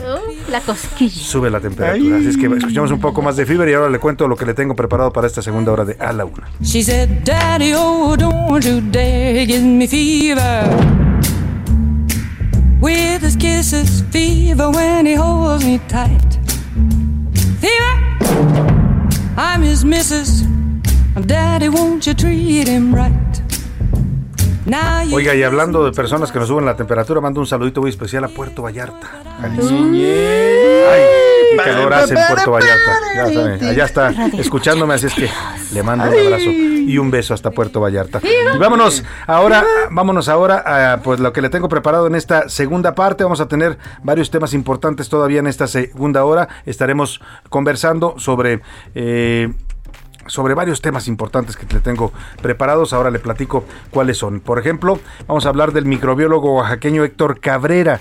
Este mexicano se está convirtiendo en el primer mexicano pues que eh, es catalogado como espía de Rusia, ¿no? Como si estuviéramos en la Guerra Fría, pero este espió ahora para el gobierno actual de Rusia. Confesó que sí, trabajó durante 10 años o durante varios años como espía para el gobierno de Vladimir Putin y, y robó información de los Estados Unidos para informar a Rusia. Va a enfrentar una pena de 10 años de cárcel. Es un microbiólogo oaxaqueño de nombre Héctor Cabrera. Le voy a contar toda la historia. En Tampico, Tamaulipas, murió una bebé en el vientre de su madre. Los eh, familiares están acusando que esto fue un caso de negligencia médica. Le voy a contar la historia. También analizaremos la tensión por la eventual invasión de Rusia a Ucrania. Vamos a platicar con Rubén Beltrán, embajador eminente de nuestro país, que fue embajador también en Rusia, y nos habla pues un poco de qué es lo que está pasando detrás de este conflicto por qué el mundo está preocupado por una posible escalada militar. Como ve, tenemos todavía muchos temas, así es que quédese con nosotros aquí en A la Una, siga informándose en este espacio. Si está con nosotros recién llegando a esta transmisión, bienvenido. Yo soy Salvador García Soto y a nombre de todo este equipo de profesionales le agradezco que nos sintonice. Si sigue desde la una de la tarde, también gracias por preferir esta opción informativa. Vámonos como siempre a esta hora del mediodía para escuchar sus eh, comentarios y opiniones a las dos preguntas que hoy le formulamos. Están conmigo Priscila Reyes y José Luis Sánchez. Bienvenidos ambos, ¿cómo están? Muy bien, muy contenta, Salvador, estar contigo, con Jay y con todos nuestros queridísimos radioescuchas con esta fiebre con la que abrimos este ¿Qué espacio. canción esa de Fever, no? Fever. José Luis Sánchez. Salvador García Soto, Priscila Reyes. ¿Te ha subido así la temperatura por algo? Híjole, sí, ¿eh? Sí, de esas, de esas que hasta sientes la, la cabeza caliente. No pasa con todo el mundo, ¿eh? hay personas Sí, que nos no. provocan esa sensación de... No me veas así, Priscila, me refiero a la temperatura de la No, cabeza. no, no, De arriba, de arriba. No empiecen, no empiecen, por favor. Yo no vi. Este, le hicimos dos preguntas. Una tiene que ver con el trabajo de los periodistas y estas protestas que está habiendo en contra de la violencia, tanto la verbal como la física hacia el periodismo en México, que está pues en estos momentos en la mira del poder presidencial. Y segundo, segundo tema, José Luis. Las casetas, Salvador, las casetas Ay, que en nuestro país dan mucho que desear. Si usted se quiere aventar una acapulcazo ahorita, por ejemplo, en ¿Cuánto la zona de los puentes, bueno, el precio nada más así, 1200 pesos de ida, 1200 pesos de regreso, pero eso no es, es independientemente del cobro. casi pagas un boleto de avión Y con dime eso. si va segurito, segurito. Independientemente del, co- del costo, la, la zona de los puentes, estos que se construyeron allá por los años de, de Carlos Arias de Gortari, siempre están en. en- Siempre en- está, esa, esa autopista cuando no está en obra, está tomada por Exacto. los normalistas. O incendios O incendios, alrededor. exactamente. Qué horrible. O se derrumban los cerros y Así entonces es. ahí está usted una hora haciendo fila para poder pasar. Pero bueno, ¿qué dice el público? ¿Qué dice el público? Buenas tardes, estoy confundido. La caseta de Catepec Pirámides aplicaron el aumento hace varias semanas a 91 pesos. ¿La van a bajar?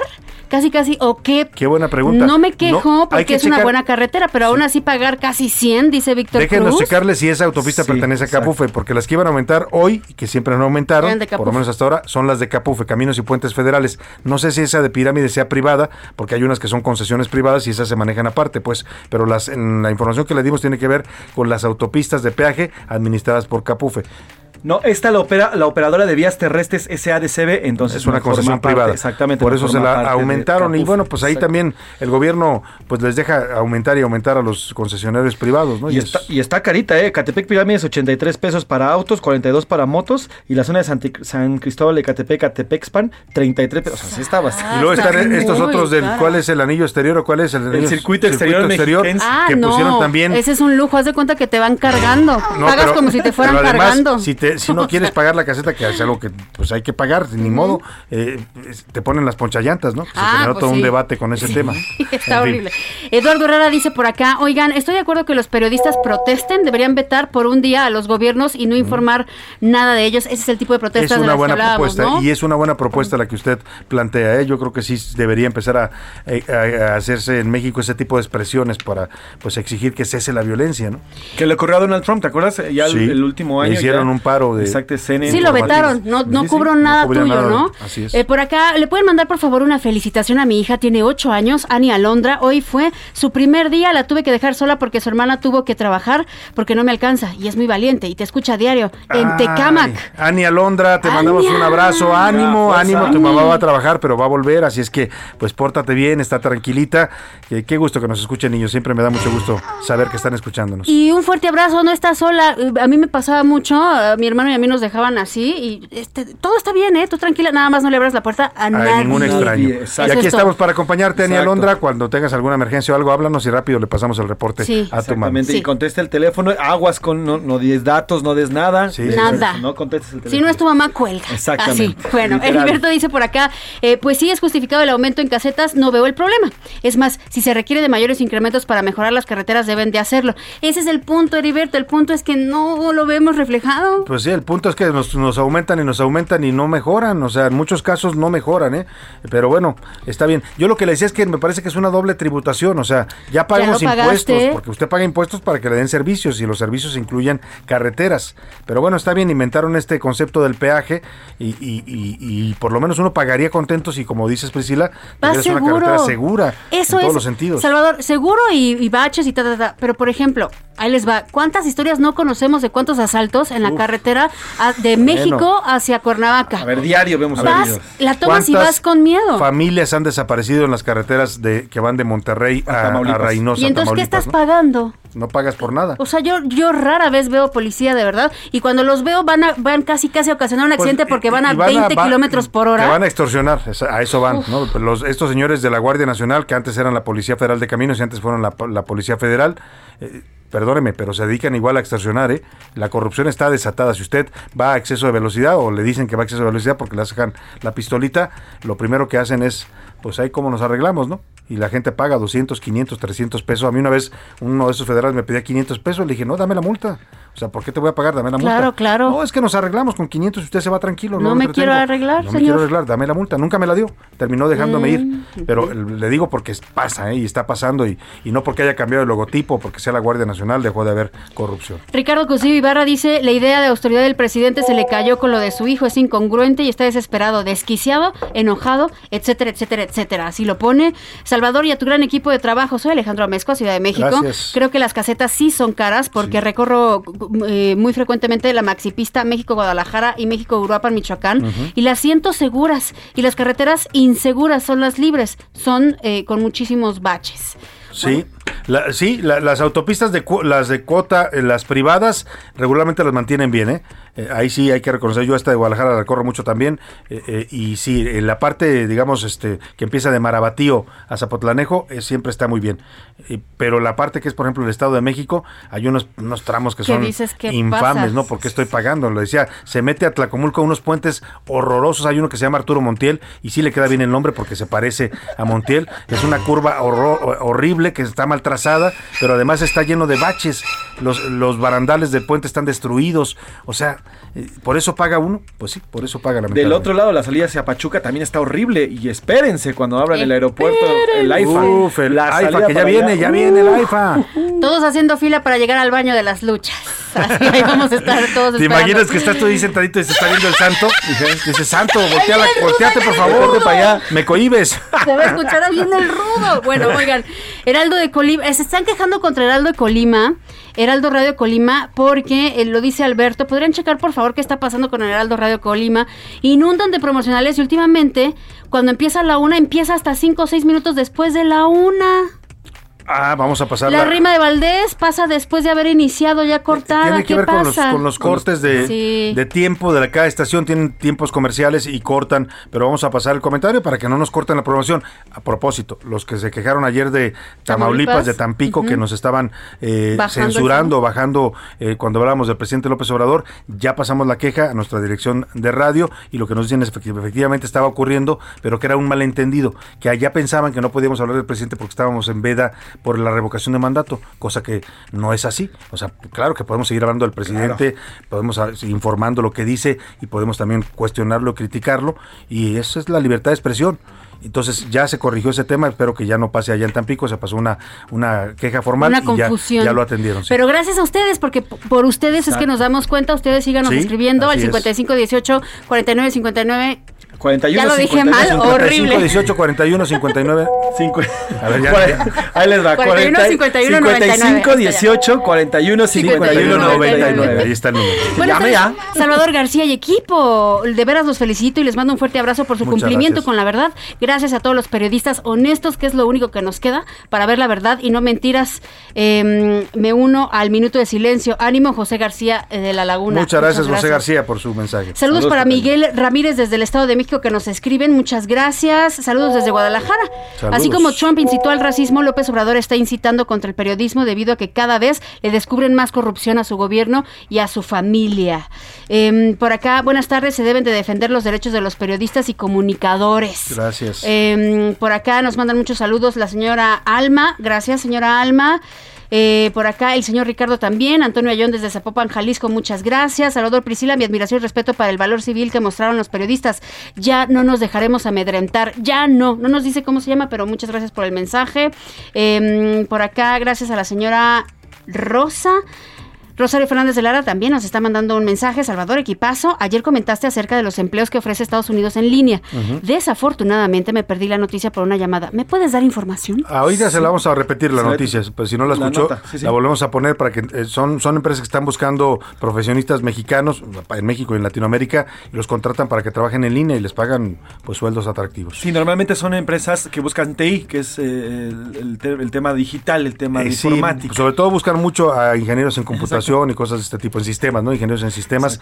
eh, y sí, son sueldos atractivos y es algo serio, ¿eh? No creo que estamos promoviendo cosas raras. Justamente el que escribió en- de Tamaulipas está, está agradeciendo. Muchas gracias por atender la queja. Son un excelente noticiero. Ya se escucha muy bien el programa. Qué bueno. Qué bueno que se escucha. Saludos a los tres. Mi apoyo con ustedes. Muchas gracias. Carola Guerra dice por acá: Hola, yo no trabajo, pero mis hijas los escuchan junto conmigo. Saludos. Ah, muchos saludos Carola. a sus dos hijas y a Carola también. Eso es todo. Oiga, vamos rápidamente a Twitter. José Luis Sánchez, ¿qué dice la comunidad tuitera? Twitter, arroba S García Soto, les recuerdo, síganos también en Instagram, arroba soy Salvador García Soto. Sobre el tema de eh, pues eh, las carreteras, hay un rotundo 75% que dice se cobra por un mal servicio. Y a esto se le suma un 20% de las que las autopistas son las más caras, las más caras eh, del mundo. Además, el 5% dice que es justo, solamente el 5% es, él dice que son justas. Sobre el tema de las protestas en el Senado, en la Cámara de Diputados, hoy en la mañana, en menor medida, pero también hubo protestas en, en la mañanera, es un rotundo 90% dice que está bien que haya protestas porque hay violencia en contra de los periodistas. Son cinco ya asesinados en esta, en este, en este, en estos, pues prácticamente un mes, Muy mes y medio que llevamos, Salvador. Pues ahí está. Muchas gracias por sus opiniones. Vámonos rápidamente al cotorreo informativo en este miércoles. Ya están preparándose José Luis y Priscila. Ya llegó la hora. ¿La hora de qué? La hora del cotorreo informativo. Y te toca iniciar, Priscila Reyes. Oigan, yo les voy a hacer una pregunta. Ahorita que estamos hablando fosfo, estamos hablando de carreteras y tal. ¿Por qué se les ocurre a ustedes que se puede retrasar un viaje en autobús? Porque los de avión a cada rato, ¿no? Normalmente es porque les falla algo al camión, se descompone. Es lo que me ha pasado a mí. Por el tráfico también. También las Sí, sí. salidas luego a carreteras están horribles. No, pues yo les tengo aquí la primera vez en la historia de México en la que se retrasa casi 40 minutos un viaje en autobús porque el chofer se paró a comer unos taquitos. ¿Por qué no? ¿Así de plano? Vamos a escuchar. Soy mexicano que adora su panza.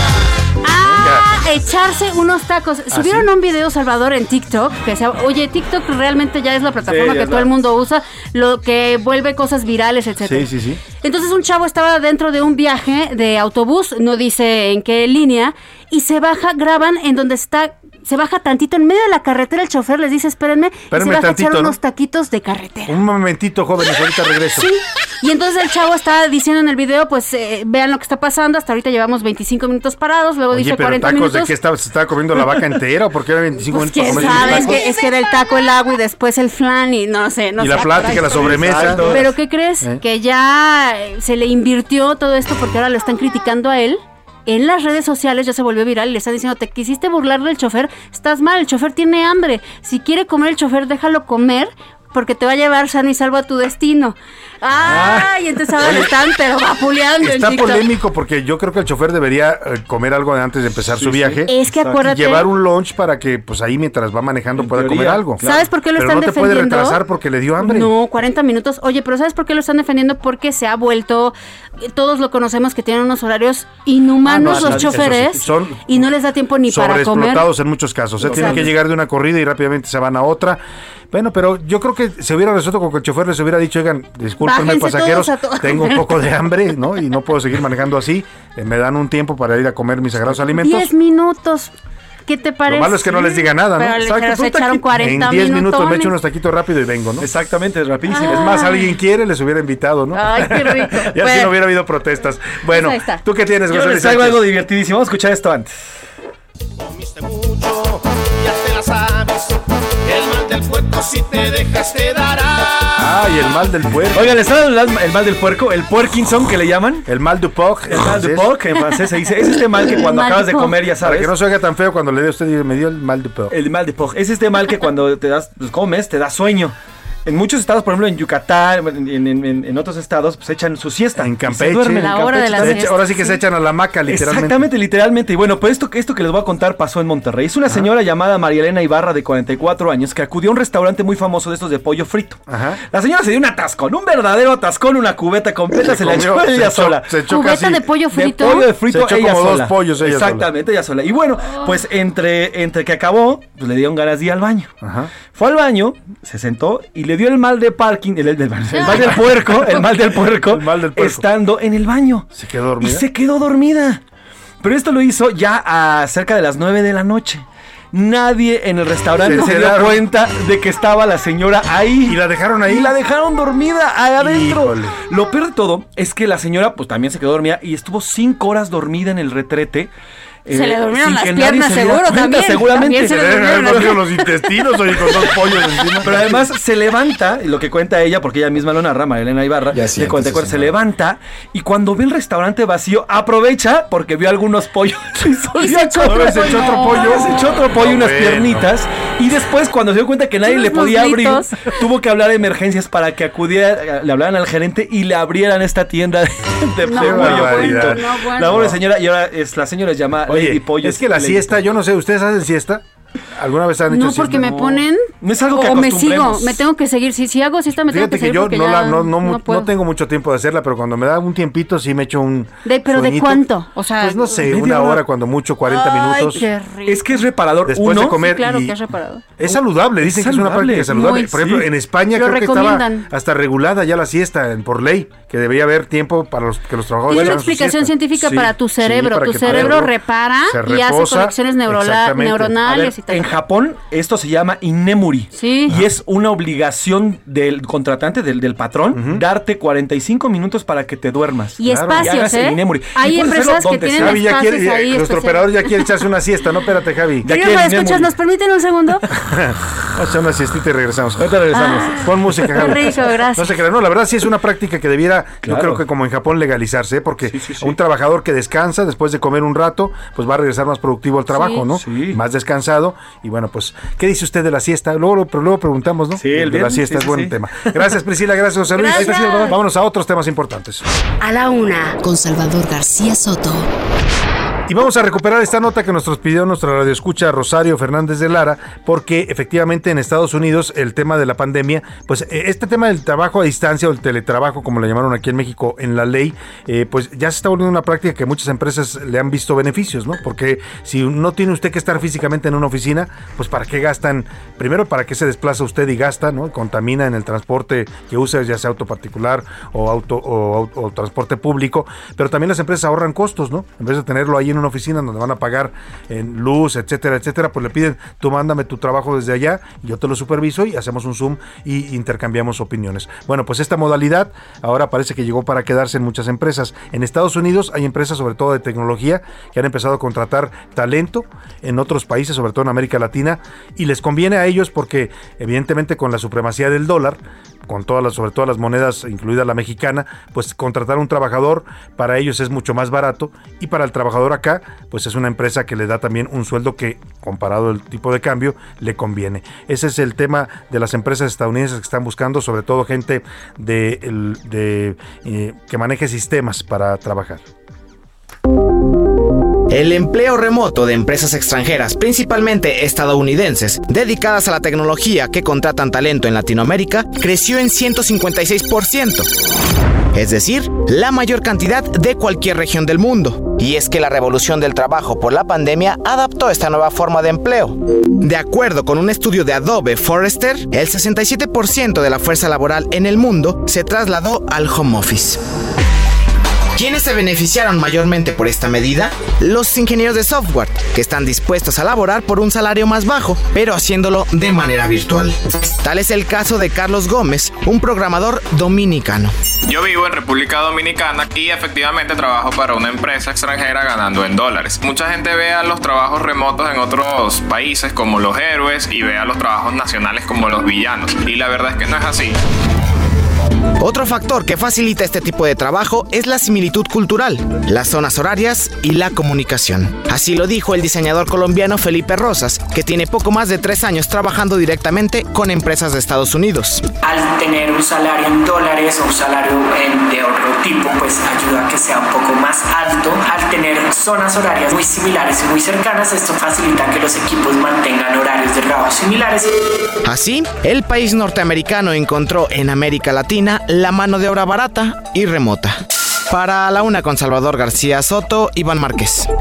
Pues ahí está esta noticia que nos pedían repetir para pues eh, la gente que pueda estar interesada y que pueda además eh, cumplir este perfil. Bueno, pues le pagan en dólares, lo cual es una buena un buen sueldo para un mexicano. José Luis Sánchez, ¿qué nos tienes de último momento? Rapidísimo, el canciller Marcelo Ebrard informa a través de su cuenta de Twitter. Se llevó a cabo movimientos de familias mexicanas de Kiev hacia el sur de Ucrania. Fue un éxito. Felicito a nuestra comunidad y a la embajadora y su equipo. Seguimos adelantando con el plan y comparte un video de familias. Son 36, Salvador. Recordemos que hay cerca de 80 familias. Solamente eh, 63, perdóname, 63 eh, pidieron y solicitaron este movimiento. Las sacaron de Kiev, que Las es la capital de. Ucrania, y las mandaron al sur del país para que estén más seguras, ¿no? Exactamente. Y bueno, la tensión allá sigue. Vamos a hablar después de la pausa con un embajador mexicano que ha estado analizando el asunto. Él fue embajador de nuestro país en Rusia, el señor eh, Rubén Beltrán. Vamos a conversar con él. También le voy a contar la historia del espía mexicano. Ya lo sentenciaron hasta puede ser 10 años de prisión en los Estados Unidos por espiar algo para, a- para el gobierno de Rusia. Voy a la pausa con Zoé, este grupo mexicano que nos canta Lop, una canción de 2003. Eh, pues suena bastante bien en la voz de Zoé.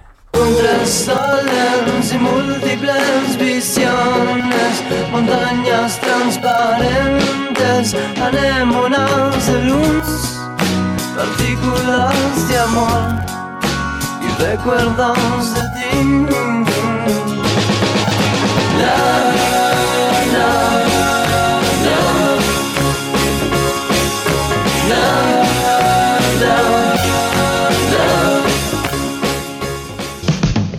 Estás escuchando A la Una con Salvador García Soto. Regresamos. Ya estamos de vuelta con A la Una con Salvador García Soto. Bienvenido a tu dosis de buenas noticias. Mi nombre es Soy la Alegría. México, México. Nuestro país se convirtió en noticia internacional gracias a la primera mascarilla o cubrebocas con una placa transparente de plástico para que las personas sordas o con audición reducida puedan leer los labios o ver las expresiones faciales. Los creadores de este invento son los científicos de la Asociación Civil Viendo Te Entiendo, que se dedica a promover la inclusión y romper barreras para personas con discapacidad auditiva. Incluso este cubrebocas fue merecedor a una mención en la sección de artículos del sitio oficial de la ONU.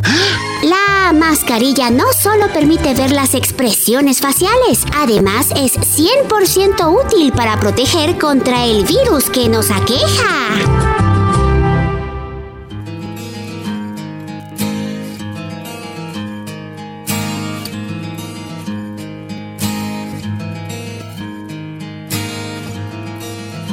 Perdí mis manos por querer tocarte siempre. Perdí mis brazos por creer que siempre estarías aquí. O lo viví, o lo soñé, o lo viví, o lo viví.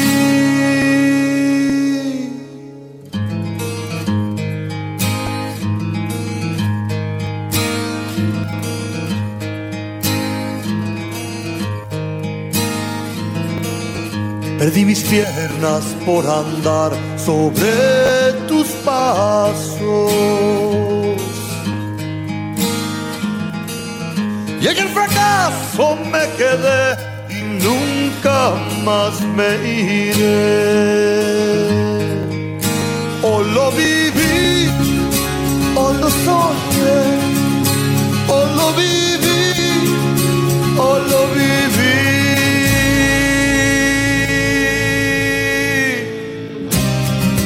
Porque cada vez que te alejas me dejas desangrar. Dos de la tarde con 32 minutos. Le dimos tiempo a esta canción porque es un himno, sin duda, mexicano de 1995 sobre el dolor que se siente cuando el amor se acaba. Es el grupo La Cuca, esta organización de rock originaria de Guadalajara que tuviera tanto éxito allá por los años 90 y los 2000. Escuchamos un poco más de la balada de La Cuca y seguimos con más en la una. Sálvame, no me dejes sangrar.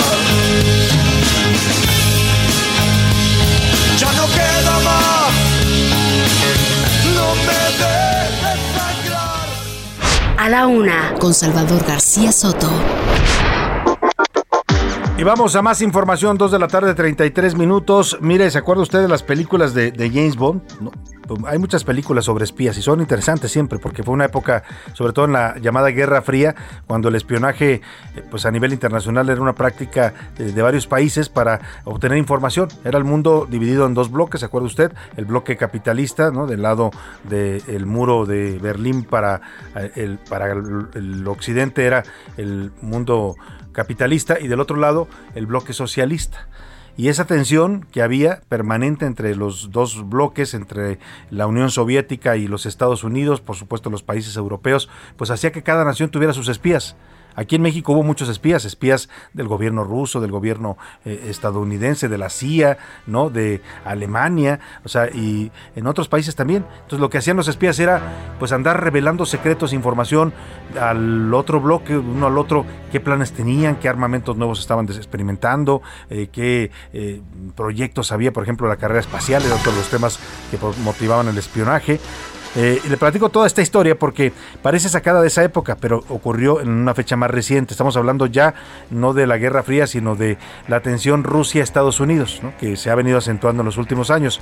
Para la elección de Trump, esta tensión afloró cuando hubo evidencias de que a Donald Trump lo habían apoyado desde el Kremlin, sí, algo que uno hubiera, querido que era impensable, pues estuvo promoviéndose la candidatura y la presidencia de Donald Trump después desde el gobierno de Vladimir Putin.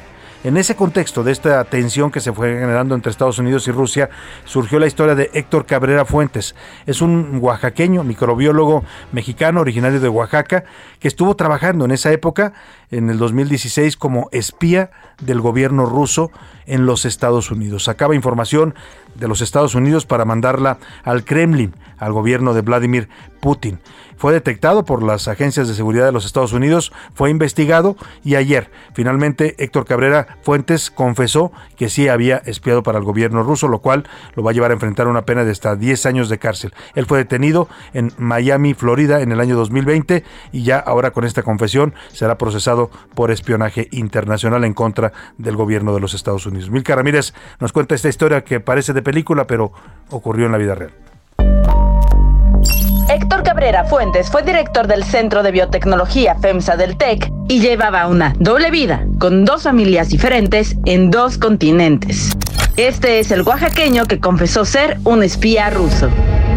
Cabrera fue detenido en febrero del 2020 en el Aeropuerto Internacional de Miami cuando él y su esposa mexicana estaban por tomar un vuelo para regresar a la Ciudad de México.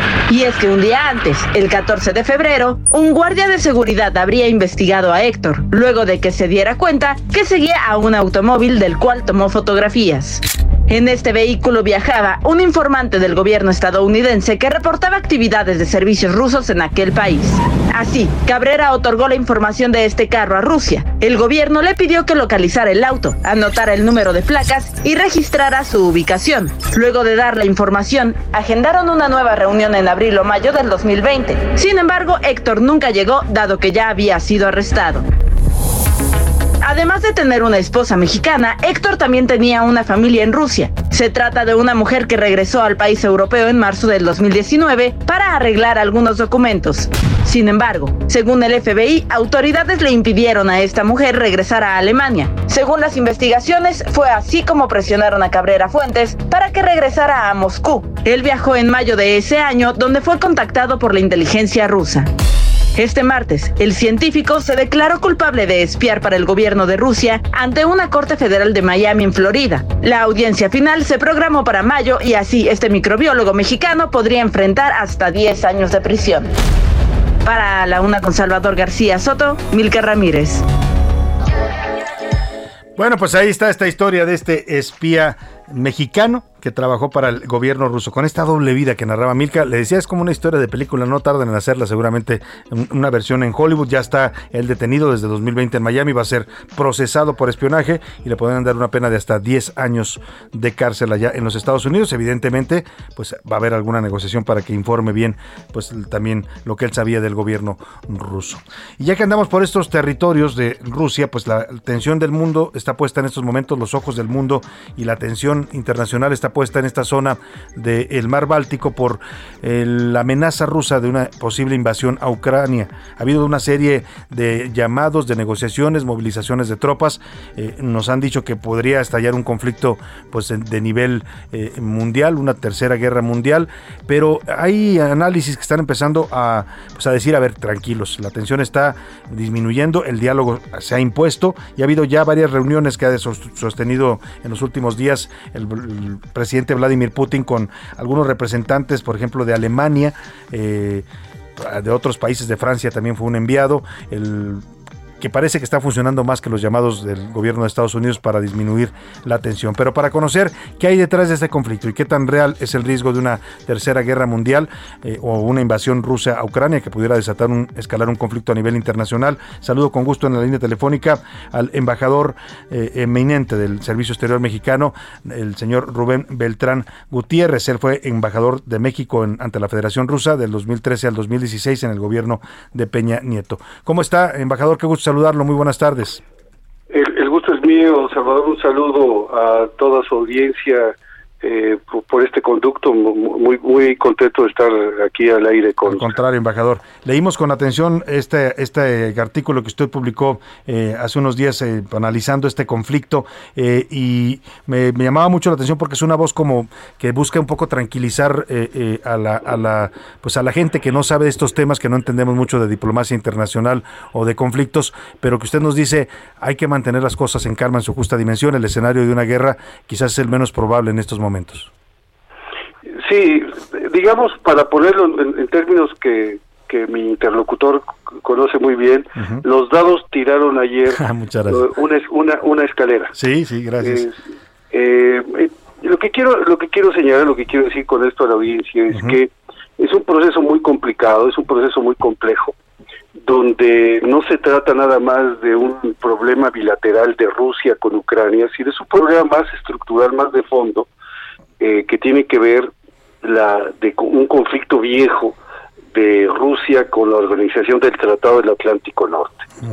Y lo que hemos visto en los últimos eh, días, eh, semanas, pero sobre todo en los últimos días, es una gran actividad diplomática donde el presidente Putin recibió, como usted lo señalaba, en Moscú al, al presidente de, de, Francia y al, al canciller alemán, eh, y además ha sostenido contactos también con el presidente Biden. Y por otro lado los los eh, cancilleres han sostenido numerosas reuniones incluyendo los ministros de defensa. Eh, Rusia como sucede toda toda situación que se quiere obtener una negociación apostó muy fuerte y la apuesta se tradujo en tropas cercanas a la frontera con Ucrania para eh, dejar entender que estaba hablando muy claro, para que nuestra, nuestra audiencia pudiera entender un poco eh, el, el principal agravio que reclama Rusia es que la Organización del Tratado del Atlántico Norte estaría eh, por recibir a Ucrania, o existe la idea de recibir a Ucrania como un miembro, y ello implicaría que la, la OTAN llegaría hasta las fronteras mismas de Rusia, y eso significa que podría haber infraestructura militar y se podrían dar ejercicios militares prácticamente en las puertas de Rusia, y es algo que ellos eh, no están dispuestos a tolerar. Para que eh, la audiencia nos entendiera un poco mejor, se trata de, un, de, un, de una situación similar cuando Estados Unidos, eh, si pudiera yo hacer un símil, cuando Estados Unidos protestó de manera muy enérgica con la Unión, a la Unión Soviética, cuando en 1962 la Unión Soviética había colocado misiles en, en Cuba. Que desató aquella famosa crisis, ¿no? De los misiles. La famosa crisis de los misiles. Entonces, Rusia cree que todo, y, señala que todo país puede, sí, eh, pertenecer a cualquier tratado, etcétera, siempre y cuando, cuando refuerce su seguridad, ello no sea en detrimento de la seguridad de otro país. Y señalan que ellos deben de tener eh, también una especie de área de seguridad y no tener misiles eh, tan cerca que pudieran afectar su seguridad. Esa es la esencia del conflicto. Y eh, lo que estamos viendo es que, por otro lado, los países de la OTAN, eh, que son los países europeos más Estados Unidos, básicamente, eh, están tratando de permitir que esa política de puertas abiertas que llaman ellos les permita a que cualquier país europeo pudiera ingresar. Rusia señala que ya de hecho la, la OTAN ha crecido eh, muchísimo en los últimos años porque eh, ha admitido a países que eran antes de, parte del, bloque soviético que, y que ello eh, tiene un efecto contra la seguridad de Rusia. Yo creo que ambas partes tienen algo de razón y esto nos da idea de que pudiera haber elementos para una negociación de fondo. Si no hay una negociación de fondo, eh, Salvador, yo lo que le quería decir es que simplemente estaríamos posponiendo un conflicto que se podría dar más más adelante. Yo espero, lo que creo, eh, y ahí lo, lo señala en mi artículo, es que los la ingeniería de relacionamiento entre entre Rusia y la OTAN no está funcionando y se requiere una revisión profunda de, de, esta, de este esquema de relacionamiento. ¿Qué quiere decir correlacionamiento? Hay comités donde participa Rusia y participa la OTAN, hay eh, esquemas, mecanismos de conversación. Yo entendería que más vale tener una buena mesa de negociación que una línea roja que nada más se utiliza cuando están a punto de estallar los conflictos. Eh, eh, por otro lado, rápidamente, antes de que usted me pregunte algo, quisiera decir, ¿por qué ha habido tanta gente hablando con Rusia? Eh, Biden, el primer ministro inglés, eh, el presidente de Francia, el canciller alemán, eh, etcétera. ¿Por qué? ¿Qué nos revela esto? Pues nos revela que probablemente no todos están totalmente de acuerdo en todos los puntos, por un lado, y nos revela también que la para para los hay una simetría en, lo que en lo que respecta a la relación. Ah, no le importa lo mismo al, final del día, perdón, suena es, un comentario realista, no te lo digo con muchísimo respeto. No le importa desde un punto de vista estratégico tanto eh, Ucrania a eh, Estados Unidos como le importa a la propia Rusia. y al final del día, eh, si Biden dice que si Rusia invadiera Ucrania pondrían sanciones económicas tremendas, la madre de todas las sanciones dice, bueno, pues, pues, pues por el otro lado los rusos dicen, bueno, pues muy bien, pues yo aquí tengo cien mil hombres, ¿no? Claro. Entonces hay una simetría en todo el proceso de negociación, pero yo creo que ayer cuando, después de que el, canciller alemán estuvo con Putin, cuando, cuando eh, Rusia decide movilizar algunas de sus tropas lejos, un poco más lejos, es un buen síntoma, y, y el propio Putin dice que está dispuesto a dialogar. Yo creo que es una buena señal para que haya una conversación de fondo de todas las partes. Lo que de- nuestros amigos eh, radioescuchas deben de saber es que hay tiempo para lograr una negociación. La esto no es los los halcones, aquellos que promueven la guerra, los que siempre están listos para que haya una guerra, los que quieren soluciones violentas siempre estarán listos para para promoverla. Porque la guerra también el- es un negocio para el mundo, ¿no? es un, es un negocio y por otro lado son intereses muy fuertes donde estamos hablando de gas, donde estamos hablando de, de muchas otras cosas. Eh, yo creo que se llevaron ayer un frentazo y puede ser que estemos en... No es seguro, no estoy cantando victoria, pero puede ser que estemos a las puertas de una negociación. Si esta negociación fracasa o, o es una negociación a medias, pues simplemente estamos pateando la pelota para más adelante, porque la posición rusa me parece que no va a variar y la posición europea la veo dividida. Claro. No es lo mismo lo que le afecte a Alemania que lo que le afecta a Polonia, que lo que le afecta al Reino Unido, que lo que le afecta a España o, que le- o lo que le afecta a Estados Unidos. Y eso que dice patear la pelota hacia adelante con una solución que se ve próxima con esta retirada de tropas rusas de la frontera con Ucrania, eh, eh, sin duda es algo para tranquilizarnos, pero también decía usted en su columna Compás que publica en La Silla Rota todos los lunes, embajador Rubén Beltrán, eh, estoy conversando con el embajador Rubén Beltrán Gutiérrez, él es embajador emérito del Servicio Exterior Mexicano, pues también es... para preocuparnos para el futuro, si, logramos aplazarlo, porque usted habla de un conflicto que podría desestabilizar al mundo tal y como lo conocemos. Pues sí, podría ser un, conflicto de, de- de mucha, de, una magnitud muy grande, porque al, al- al- al final del día, si vemos, eh, si, eh, eh, Rusia no está sola, Rusia no nada más es, démonos cuenta de lo que está pasando, Rusia está haciendo un ejercicio de demostración de fuerza que tiene, eh, digamos, dialogando ahora eh, a, a un conjunto de 30 países, la OTAN son 30 países. Claro. Y, pero no está solo, porque además ya eh, Putin fue a hablar con a una negociación, una conversación con el presidente eh, de, de, de China, con Xi Jinping, y logró una, hay un comunicado conjunto muy largo, muy importante, pero hay un, hay una cláusula en ese comunicado conjunto donde dice que ambas partes, es decir, China y Rusia, se oponen a la expansión de la OTAN. Y ese es un tema muy viejo para Rusia, es un tema que nació en el momento en que caía la Unión Soviética. En ese momento nace el problema de la expansión de la OTAN. Y, y se trata de crear un, un área segura, Eh, pero también entendemos la posición de eh, los europeos y de los Estados Unidos. Por eso digo que en el medio siempre hay posibilidades de una negociación. Pudiera ser que pudiéramos tener una buena negociación para el mundo, es una buena oportunidad, o que, que reventar ahorita, ojalá no, toco madera, madera, sí.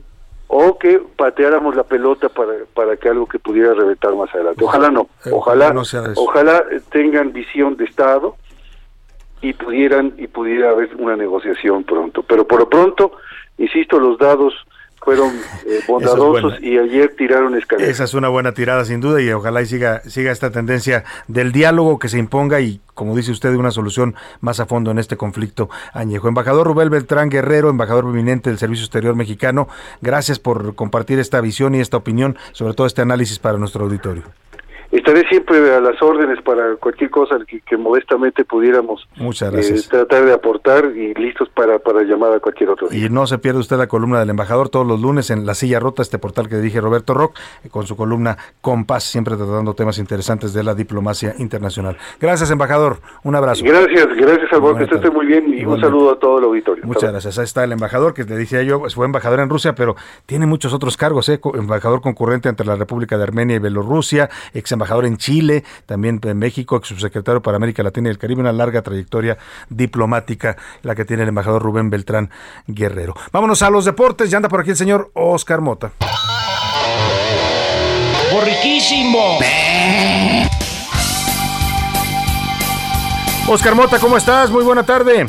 Mi querido Salvador Soto, te mando un gran abrazo y por supuesto a los amigos y amigas nos escuchan en A la Una. Me quedé sorprendido de la historia que platicaron hace ratito de la señora que se quedó dormida en el baño. Oye, Pensé que era el único ¿Te ha que le había pasado eso? pasado. ¿Te ha pasado también?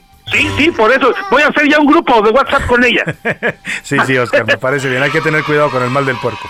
Seguramente, mi querido Salvador, pues hoy por la mañana, aproximadamente a las 7 de la mañana, llegó el hijo pródigo Tono Bancarrillo al aeropuerto de la Ciudad de México. Escuchamos rápidamente las primeras palabras de Tono Bancarrillo de regreso a México. Estoy muy contento de estar de regreso en casa después de esta participación en Beijing. Mi entrenador y todo el equipo nos sentimos muy orgullosos de lo que se logró. Estamos muy contentos con el resultado y pues bueno, felices de compartirlo con México. Es para mí todo un sueño hecho realidad. Es solamente la prueba de que cuando uno se esfuerza, se empeña, se dedica de lleno a sus metas, pues las puede alcanzar. Ahí está, por supuesto, el mensaje de Donovan Carrillo, esforzándose. Después se fue a la CONADE, donde Ana Gabriela Guevara lo recibió y aseguró que mantendrá su beca de 30 mil pesos. Había comentarios que podía bajar esta beca, pero dice Ana Gabriela Guevara que se la va a mantener. Finalmente, Inter 0-0 Liverpool en la Champions League y el Salzburgo le está pegando al Bayern. Los deportes. Muchas gracias, Oscar Mota. Hoy un gran día para ganar. Muy buena tarde. Vamos rápidamente al entretenimiento con Priscila Reyes. I can feel my face when I'm with you. But I love it. But I love Y nos puso a bailar Priscila Reyes aquí en la cabina. Oye, Salvador, es que es cumpleaños nada más y nada menos que The Weeknd, cumple 32 años, estamos escuchando ahorita I Can't Feel My Face, qué joven y qué, éxito. Qué exitazo ya tiene. tiene todo una carrera este de como Algunos fácil lo unos... comparan con Michael Jackson. ¿Te unos parece 12. que vale la comparación? No, porque no baila. No baila como Michael. Y miren, o sea, no estoy diciendo que le haga falta, pero para comparar a alguien con Michael Jackson Sí, tiene que cantar y tiene que bailar y tiene Y que ser un componer como showman él. como era Michael Jackson. Sí, entonces no, no, no creo, pero sí tiene muchos eh, éxitos para la edad que Claro, tiene y para la corta carrera Éxitos que tiene. internacionales. Sí, oigan, rapidísimo, acaba de darse a conocer hace no mucho que orgullosamente la mexicana boliviana Natalia López Gallardo, cineasta, con su ópera prima que presentó en la Berlinale, se gana el premio del jurado, el oso de plata del jurado, por la película Manto de Gemas. Y es una película que habrá que, que ver porque ah, es un retrato sobre el crimen organizado mexicano. Hay muchas mexicanas que están allí en la Berlinale, Salvador. Mañana les contaré sobre Ajá, todas ellas, sí. eh, con temas que aparte tienen mucho Fuertes. que ver con, con violencia y crimen Una organizado. vertiente que ya tiene rato que se abrió en el cine mexicano y que acaba de representar muy bien. Y usted la puede ver en la plataforma de Netflix, Noche de Fuego de Tatiana. Correcto. Eh, ahorita, ahorita te digo el, el, de eh, apellido. Que ha sido Sí. una sensación y es una gran película. No, la, no se la pierda. ¿eh? Y que sabes qué, no puede ser que sean producciones que se tengan que ir al extranjero para encontrar difusión, lejos de que les den primero difusión en nuestro país. Por eso es que se van a todos estos festivales, que es una de las tantas razones. Pero muchas felicidades para Natalia López Gallardo. Mañana les platicaré más cosas sobre esto. Bueno, pues ahí está, ahí está este, esta película mexicana que está triunfando también allá en la Berlinale. Y bueno, pues no se pierda Noche de Fuego, de verdad es una obra que vale la pena. Tatiana Hueso se llama la directora y ha hecho un gran, ha sido tenido premios a nivel internacional y refleja la realidad de las niñas de la Sierra de Guerrero, donde se cosecha la amapola, amapola, y el riesgo en el que viven, el horror y el terror en el que viven en esa zona de México. Gracias, Priscila. Gracias, Salvador. Gracias a todo el equipo, a José Luis Sánchez, a todo el equipo y a usted sobre todo le deseo que pase una excelente tarde, provecho, quédese aquí con Adriana Delgado y el dedo de la llaga y yo lo espero mañana a la una. Hasta pronto.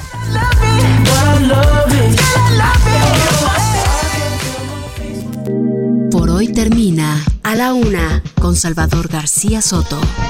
Un encuentro del diario que piensa joven con el análisis y la crítica. A la Una con Salvador García Soto. De lunes a viernes de 1 a 3 de la tarde.